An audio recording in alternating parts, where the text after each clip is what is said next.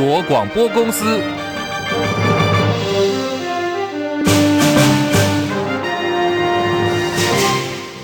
大家好，欢迎收听中广新闻，我是黄丽凤。新闻开始关注台北大直民宅大楼坍塌事故，现在又增加一栋，总数有七栋受到影响，而且呢，整起事件已经烧成了政治效应。台北市中山区大直街九十四巷附近的这栋民宅大楼，昨天晚间倾斜塌陷，总共有好几百名的住户连夜撤离到九间旅馆。下线屋主徐先生今天描述当时的情况，余悸犹存，而且相当的气愤。我的房客，他们突然听到一个崩裂的声音，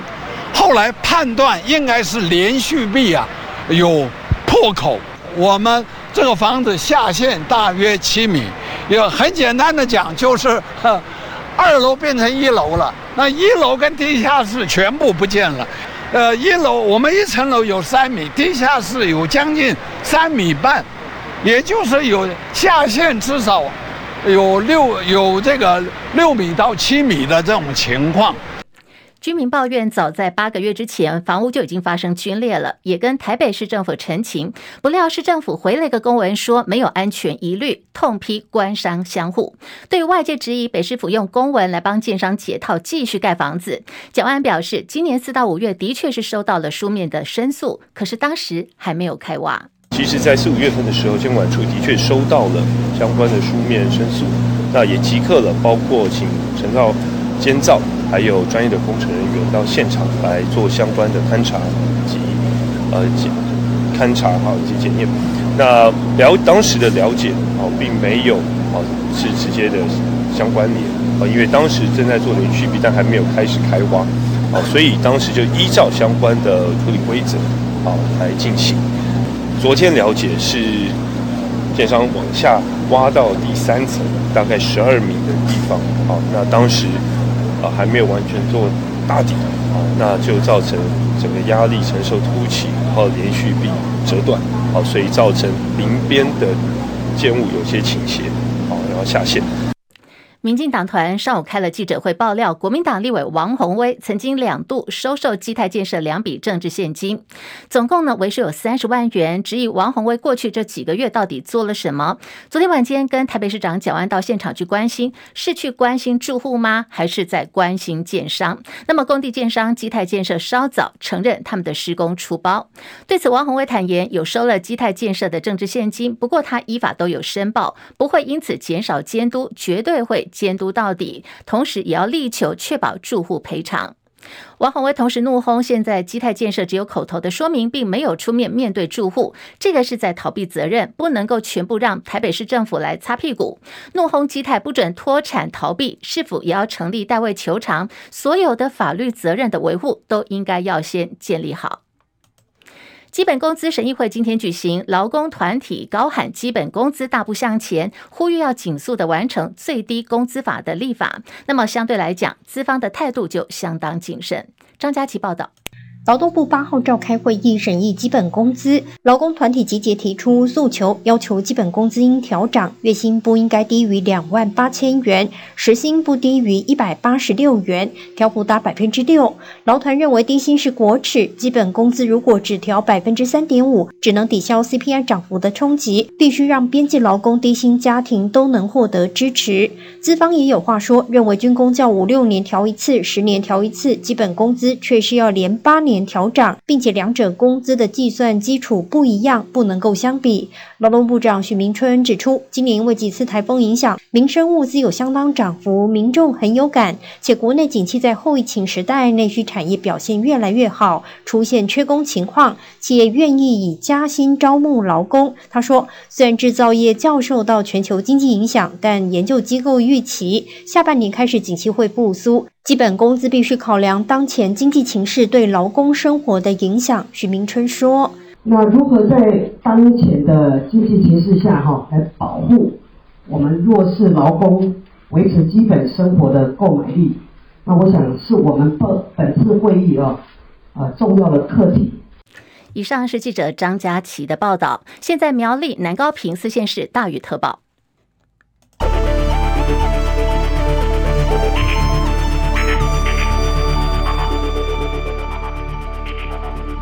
新台币兑换美元贬值三点五分，来到三十二点零三兑换一美元。台北股市现在下跌了四十七点，一万六千五百七十一点，跌幅百分之零点二八，成交量一千九百零一亿元。柜台指数下跌一点二八点，两百一十四点五零点，跌幅百分之零点五九。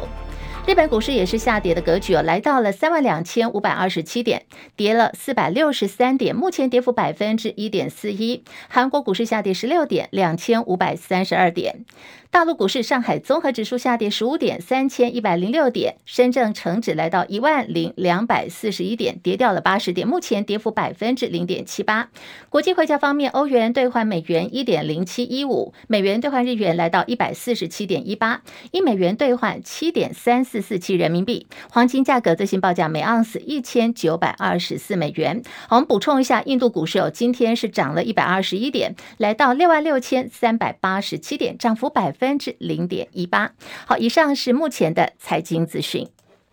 联发科跟台积电共同宣布，联发科第一款采用台积公司三纳米制程所生产的天玑旗舰晶片，开发进度相当顺利哦，已经成功完成了设计定案，预定在明年就可以量产上市。晶片有鬼吗？这是华为新机的 Mate 60 Pro 最近爆红。美国商务部声明说，美国正在密切关注专家从拆解华为手机里所发现的七纳米晶片，是否里头藏有更多的讯息。美国商务部的声明也说，从二零一九年开始，他们实施了限制令，已经击倒了华为，同时迫使华为进行自我的改造，而且中国大陆方面也为此付出了巨大的代价。美国白宫重申美中建构军事沟通管道的重要性。美国国防部副部长希克斯说，美国将会扩大生产自主武器系统，目的是要提升对于中国大陆的核阻力量，包括了是面对于台海冲突。美国五角大厦预定要花十八个月到二十四个月的时间，在不同的领域要去打造数千套自主武器系统。这里头的武器平台呢，是以小型、智能、便宜，而且能够大量生产制造为主，要一。应对的就是中国大陆的竞争，目前还不清楚复制计划要大量生产哪些武器的项目。用行动力挺，我们看到是到日本去访问的美国众议院议长麦卡锡。昨天呢是在东京跟美国驻日大使伊曼纽共同品尝了以福岛县跟宫城县食材所料理的午餐，用行动来支持日本将核处理水排进了太平洋。麦卡锡同时批评中国大陆用全面的暂停进口日本水产品的方式抵制日本核处理水排海，这个呢是一个没有根据的做法。麦卡锡说，他特别要求以福岛县跟宫城县食材来料理他的午餐，等同呢就是用行动明确的支持日本将核处理水排进大海。日本外相林方胜跟波斯湾的合作理事会成员国进行了外长会议，除了确认共同合作要促进能源市场的稳定之外，现在双方哦也一致同意要为明年计划重启的缔结自由贸易协定谈判继续来展开后续的协调。来看的是，在今年的这个中秋节跟国庆连假，台铁恐怕又面临到停驶的危机。全国火车驾驶产业工会不满台铁公司化的执法，缺乏行车安全议题，对员工权益保障偷斤减两，所以呢，工会已经正式发出了动员令，要号召中秋节跟国庆日的假期依法休假。不加班，台铁工会的会员现在呢，总共有一千五百多名的司机员，在短短的两天之内，超过了上千人，大概八成的司机员都已经连署了。台铁疏运恐怕在中秋跟国庆日的假期会面临到大停摆。现在台铁工会也说，这次的抗议对象不是台铁局，而是交通部，还有行政院主计总处以及人事行政总处。现在时间来到十三点十分，好，我们要来看的是二零二四总统大选，现在到。倒数一百三十天了，新闻最前线连线中广记者张伯仲，提供最新的观察。伯仲上线了吗？上线了，立凤好，各位听众朋友，大家好。好，国民党总统参选侯友谊在这一局总统选战哦，呃，从他获得提名之后一直表现落后，长期蹲点老三。那么很大原因就是因为内忧外患嘛，尤其是在整合蓝营内部的地方派系的时候，一度还陷入瓶颈。再加上在野势力也没整合，自然就没有办法来跟现在团结的民进党来抗衡。不过哦，昨天他跟花莲王傅昆萁手拉手喊团结，还有到日前呢，云林张家也归队了，地方派系现在。在似乎纷纷的归队挺侯，而且时间点就在红海创办人郭台铭宣布独立参选之后。伯仲怎么看这个局势的变化嘞？伯仲，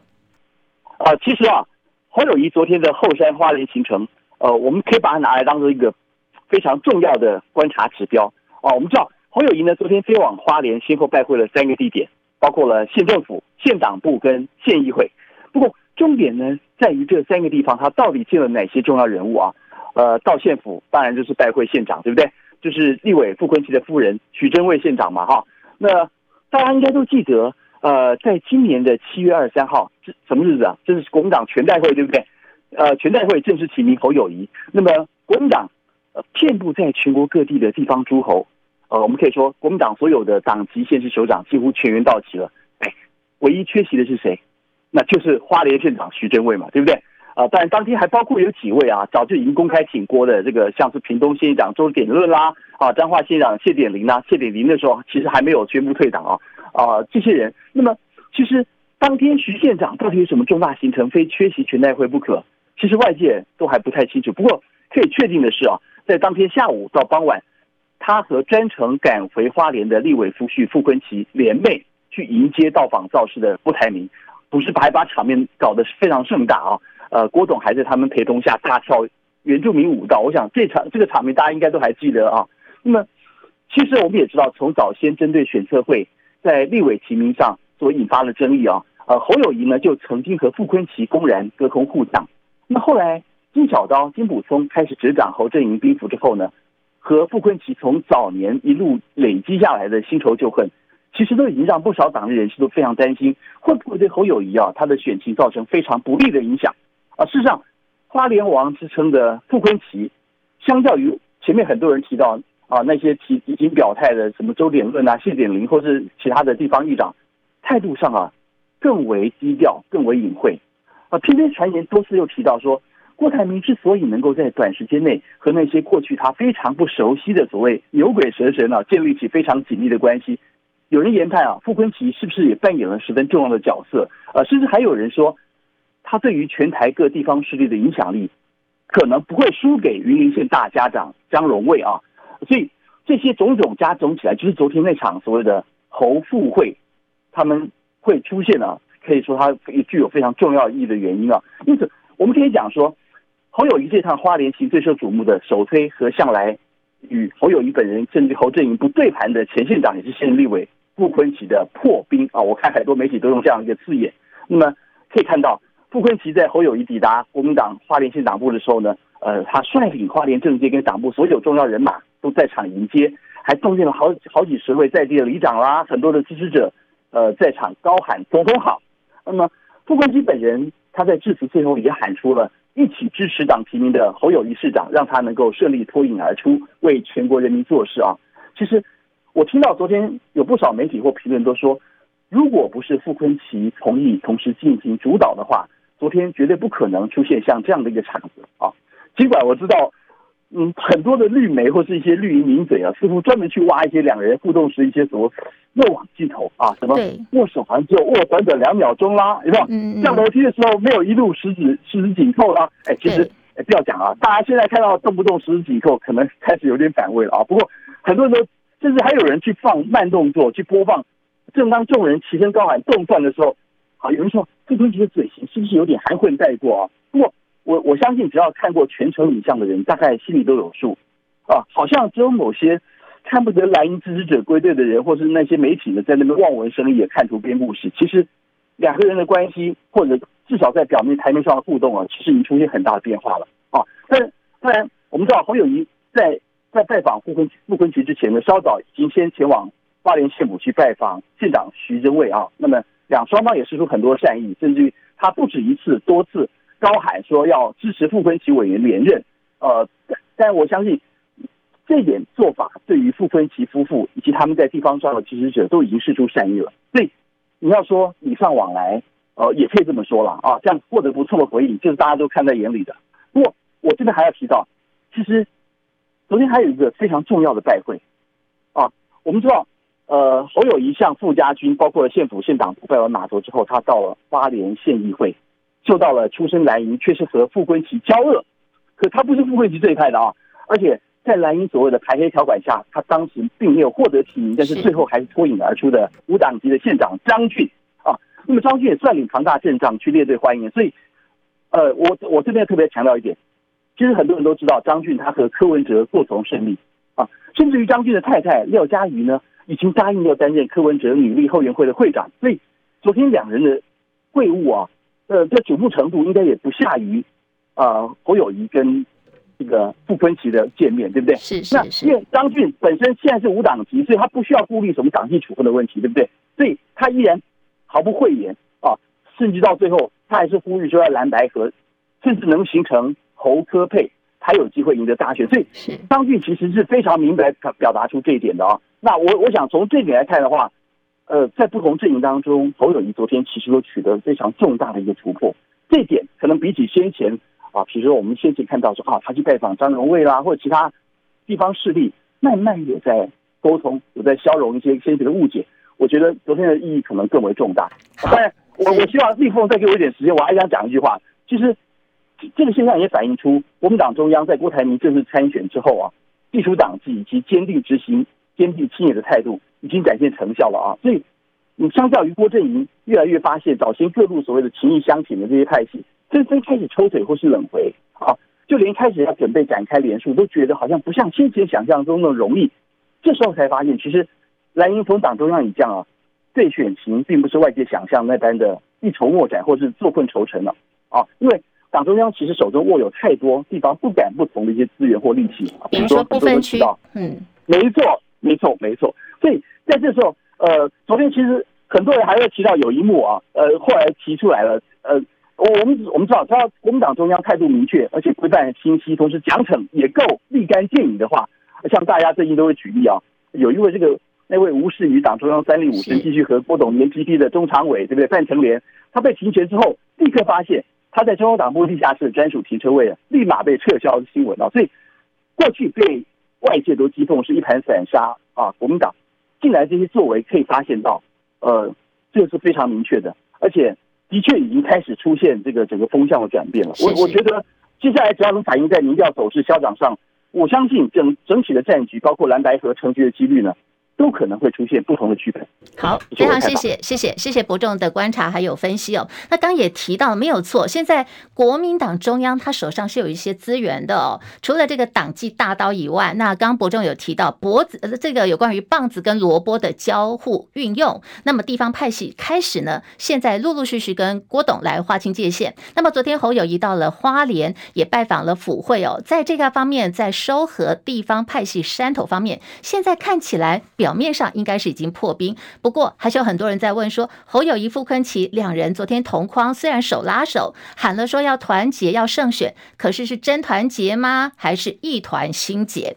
这个后续就值得观察了。另外，国民党总统参选侯友谊今天是端出了贫富差距的新解方，喊出如果是他能够当选总统，任内逐步调整基本薪资到三万三千元，同时也要开征富人税。张伯仲报道。对于民进党执政下的世代压力和通膨难题，侯友宜直批：现阶段的通膨这么严重，低薪这么严重，差距这么严重，所以你民进党就是视而不见，不爱者嘛。公平正义，世代面临的问题，我们不要选票排路，该走的爱走，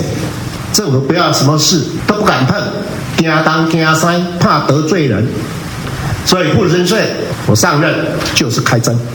民进党现在想做开征富人税，我也开心，要不要一起来？至于一旦开征富人税可能产生的影响，国政顾问团召集人杜子君强调，这样的税负调整其实不是大撒币，而是要让最需要协助的人能够获得协助。其中富人税的课征对象是针对收入来自于房地产和股利等资本所得者，对于以薪资收入为主的受薪族群，并不会有任何影响。